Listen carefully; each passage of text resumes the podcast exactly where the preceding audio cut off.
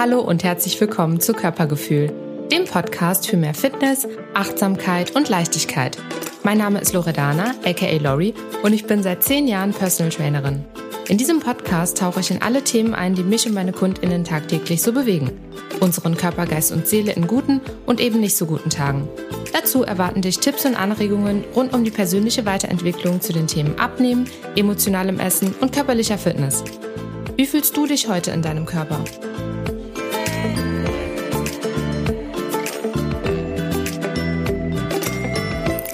Hi und herzlich willkommen zu Körpergefühl, dem Podcast für mehr Fitness, Achtsamkeit und Leichtigkeit. Heute mit einem speziellen Thema und zwar geht es um eine Serie auf einer sehr beliebt gestreamten Plattform, die nennt sich You Are What You Eat. Du bist, was du isst. Und Ihr wisst ja, ich bin Personal Trainerin und arbeite ganz viel im 1 zu 1. Und in den letzten wow, fast so gut zehn Tagen haben mich so viele verschiedene Kundinnen auf diese Serie angesprochen. Die ist, glaube ich, im Januar, so wirklich in der ersten Januarwoche erschienen, in diesem neuen Jahr. Und es geht um eine Zwillingsstudie. Ich erzähle euch erstmal, worum es geht und dann auch, warum sich so viele, die diese Serie geschaut haben, Gedanken gemacht haben und mich auch nach meiner Meinung gefragt haben. And so here I am. Äh, ich habe gedacht, bevor mich noch ganz viele weitere nach meiner Meinung fragen, ähm, lade ich mal diese Folge hoch und äh, die könnt ihr euch dann anschauen. Also, es ging in dieser Zwillingsstudie darum, dass innerhalb von vier Wochen eine Ernährung umgestellt wurde bei einem Zwillingspärchen, die genetisch dieselben Voraussetzungen haben. Und die eine hat sich omnivor ernährt, das heißt, es wurde zwar auf gesund umgestellt, also ballaststoffreicher und so weiter, aber eben Allesesser, also auch mit Fleisch und tierischen Produkten. Und das eine Zwilling, der eine, der andere Zwilling hat sich rein vegan ernährt. Und nach dieser Studie wurde dann zusammengefasst über, ich glaube, das sind vier Folgen. Ich habe mir die Serie natürlich dann auch reingezogen, rein aus Neugierde. Ähm, rausgekommen, dass die vegane Probandin gesünder war im Hinblick auf ein paar Parameter, wie zum Beispiel LDL-Cholesterin, Glukosewerte und so weiter. Also, ich finde diese Serie allein so von dem ganzen Mehrwert und dass sie Menschen dazu bringt, sich über ihre Ernährungsweise nochmal Gedanken zu machen in diesem Hinblick gut. Denn bevor wir uns ja irgendein Blödsinn reinziehen, ist es doch nicht verkehrt, sich ein bisschen mehr damit zu beschäftigen, was wir so zu uns nehmen. Auf der anderen Seite hat das ganz viele Menschen dazu gebracht, nach dieser, nach diesem Ergebnis, dass die vegane Probandin am Ende als gesünder galt, dazu bewegt, ähm, sich vegan zu ernähren. Und ich möchte einfach in dieser Podcast-Folge darüber erzählen, was ich darüber denke, also was meine Meinung ist, aber auch, äh, ich hab, bin ein bisschen tiefer gegangen und ähm, ich folge Ernährungswissenschaftlern, die dem auch nochmal auf den Grund gegangen sind und möchte da einfach ein bisschen mehr Bewusstsein schaffen darüber, was eine Dokumentation auf einer Plattform, die eigentlich für Entertainment sorgen soll, ähm, uns für ja, für ein Ergebnis liefert, was wiederum dazu führt, dass wir unsere Ernährung umstellen. Also diese bestimmten Kundinnen sind also, nachdem sie die Serie geschaut haben, darauf gekommen und haben gesagt, ganz ehrlich, wenn dieses Zwillingspaar, die eine Probandin, die sich vegan ernährt hat, äh, danach als gesünder galt als diejenige, die sich omnivor ernährt hat, dann, dann mache ich das. Zum einen und zum anderen ist das natürlich auch eine ähm, ethisch-moralische Begründung, die dazu geführt hat, denn auch in diesen paar Folgen wurde über den Klimawandel erzählt. Es wurde auch darüber erzählt, was eben diese Massentierhaltung und diese industriell auch herbeigeschaffte Ernährungsweise mit uns macht und mit dem ganzen, mit der ganzen Welt macht, was ja durchaus sehr, sehr legitim ist. Ich habe mit den KundInnen dann so ein paar Parameter besprochen, ähm, also wie zum Beispiel ja diese ganzen ähm, ja, Ursachen und auch was wir am Ende, was für ein Ergebnis daraus gekommen ist und sagte ihnen dann, okay, und was möchtest du jetzt machen? Was ist quasi dein nächster Schritt? Ja, ich denke, ich werde auf komplett vegane Ernährung umstellen und ich möchte hiermit einfach noch mehr Bewusstsein schaffen für das, was am Ende das Ziel dieser Produktion gewesen ist.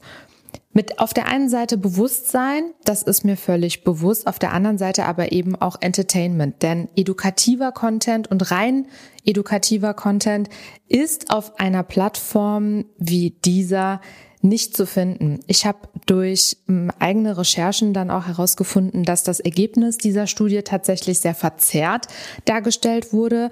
Das heißt, der Grund, warum die eine Probandin, also das eine Zwillings, ähm, der eine Zwilling als gesünder galt, war tatsächlich aus verschiedensten Gründen, die nicht darauf zurückzuführen sind, dass unbedingt keine tierischen Produkte zugeführt wurden, sondern aber die Ernährungsweise die vegane Ernährungsweise etwas ballaststoffreicher war zum einen und das wiederum dazu führt, dass das LDL-Cholesterin, dass dieser Wert runtergegangen ist und dass im Durchschnitt 200 Kalorien pro Tag weniger zu sich genommen wurde. Heißt, automatisch hat dieser eine Proband, also der eine Zwilling, abgenommen über diese vier Wochen das wiederum ist mit einer veganen Ernährungsweise ganz von allein gekommen. Und das finde ich, ist eine verzerrte Darstellung des Ergebnisses als solches zu sagen, es, es ist die vegane Ernährung, die dazu geführt hat, dass ähm, die Probandin gesünder war und nicht andere Parameter. Und da würde ich euch gerne einfach dazu einladen, euch die Quellen mal äh, anzuhören und anzusehen, die ich die ich äh, mir angesehen habe. Das ist ähm, von einem Ernährungswissenschaftler. Nico Rittenau ist sein Name, falls ihr den noch nicht kennt. Wahnsinnstyp. Ähm, äh, toller YouTube-Kanal und ein toller Post Podcast auch. Und in dieser Folge erzählt er auch unter anderem von dieser Studie und genau dieser Serie. Und ich muss einfach sagen, dass es heutzutage, und ich habe das ähm, vor zwei Tagen ungefähr auf meinem Kanal auf Instagram auch ein Reel darüber geteilt, was wir heute zugeschmissen werden mit verschiedensten Expertinnenmeinungen. Und es ist unglaublich schwer geworden, da mal den Überblick zu schaffen, was als gesund und ungesund gilt. Denn am Ende können wir genauso auch Meinungen dafür finden und suchen äh, und uns die Brille aufsetzen, das, das Gemüse und das Obst, was wir heute so kaufen können, ja, in der westlichen äh, Welt, in der, in der Großstadt insbesondere, genauso mit äh, Toxinen und irgendwelchen Pestiziden vollgepumpt ist und in der Masse uns das genauso krank macht. Jetzt gibt es eben diese ExpertInnen, die dann mittlerweile auch darüber erzählen. Und mir werden auch Videos geschickt von Kundinnen von äh, Leuten oder vermeidlichen Experten, die dann äh, sagen, Brokkoli sei ungesund oder es gibt mittlerweile für alles Menschen, die darüber erzählen, was dann in der Masse das Gift macht und da auch noch mal und das war am Ende das Ergebnis auch meines Reels, die Dosis macht bei allem das Gift. Und ich denke eben, und das ist das, was ich einfach als Bewusstsein schaffen möchte. Ähm, das eine ist immer, was vertritt man für eine Meinung? Ja, durchaus bin ich auch eine Person, der völlig bewusst ist, aus ethisch-moralischen Gründen, äh, ist der Veganismus definitiv legitim. Auf der anderen Seite ist es eben, wo holen wir uns die Quellen her? Woher entscheiden wir, unter welchen Bedingungen entscheiden wir, unsere Ernährung umzustellen und warum genau. Und ich finde eben dieses, diese ganze Serie verzerrt und es überlappen Wissenschaft, die ja wirklich eine Wissenschaft für sich ist und reine, reines Entertainment und ja, Bewusstsein und ethisch-moralische Hintergründe, die ja durchaus legitim sind, aber das eine darf man eben nicht mit Wissenschaft verwechseln. Und ich finde es nicht gut, dass eben in einer Produktion Ergebnisse ähm, äh, Cherry-Picking-like dargestellt werden. Also das ist wirklich eine Art ja, man, man, man pickt sich das Ergebnis raus, was gerade für die eigene Meinung legitim ist. Und das ist nicht korrekt, weil Meinungen gibt es so viele, wie es Individu Individuen auf dieser ganzen Welt gibt. Und das ist auch völlig in Ordnung.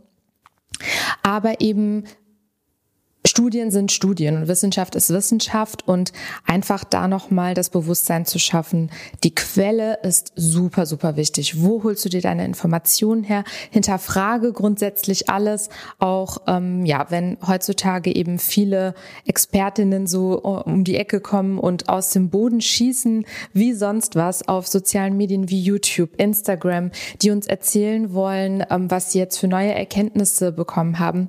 Ja, das ähm, wir sind vielleicht nicht in der Position, und ich sage selber über mich, dass ich keine Expertin bin ähm, auf diesem Gebiet. Ich bin keine Ernährungswissenschaftlerin, aber als Personal Trainerin eben eine Person, die sehr gerne und sehr gut sich in verschiedene Perspektiven hineinversetzen kann und die Bewusstsein schaffen möchte darüber, wo wir uns Informationen herholen und, und was wir dann daraus für Rückschlüsse ziehen. Dementsprechend, mm, ich denke, dass die Gründe für eine bestimmte Meinung völlig legitim sein können, aber eben wissenschaftlich belegt, dass der Veganismus gesünder macht, ist in dieser Studie nicht das Ergebnis. Und das ist eben ganz, ganz wichtig, ähm, meiner Meinung nach.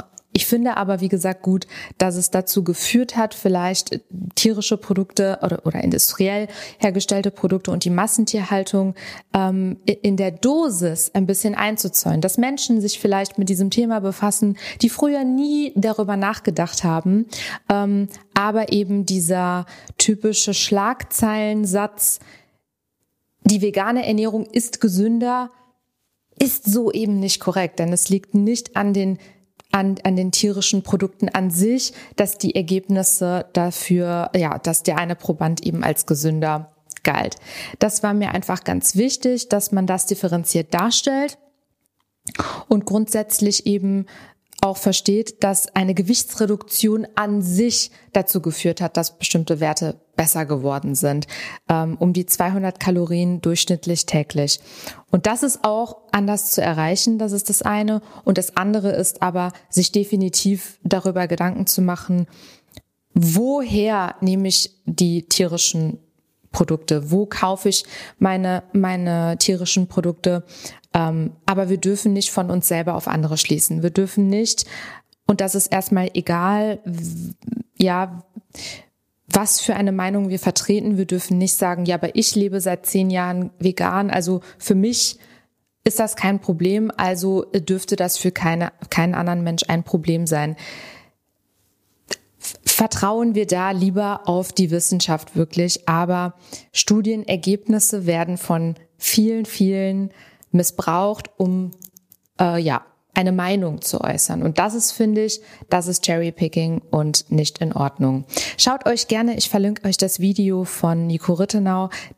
Der macht das ganz, ganz großartig, weil er äh, ganz differenziert gut darstellen kann, worum es wirklich geht.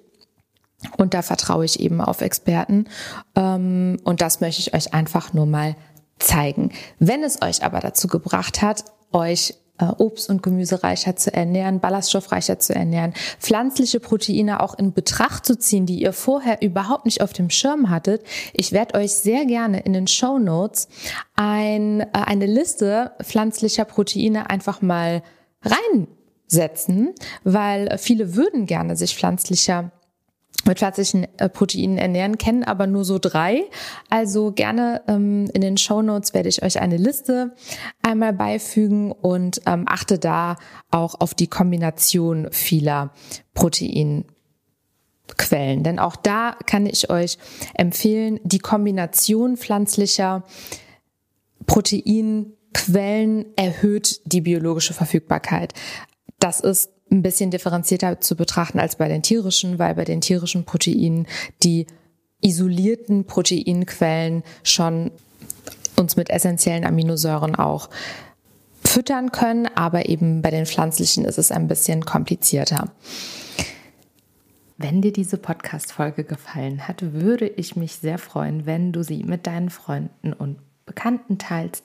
Wenn du sie auf Instagram teilst, tag mich gerne unter lori-del-vento. Lasst mir gerne, abonniert diesen Kanal sehr, sehr gerne. Lasst mir einen Kommentar auf Instagram da. Ihr könnt mir auch gerne eine Privatnachricht schicken.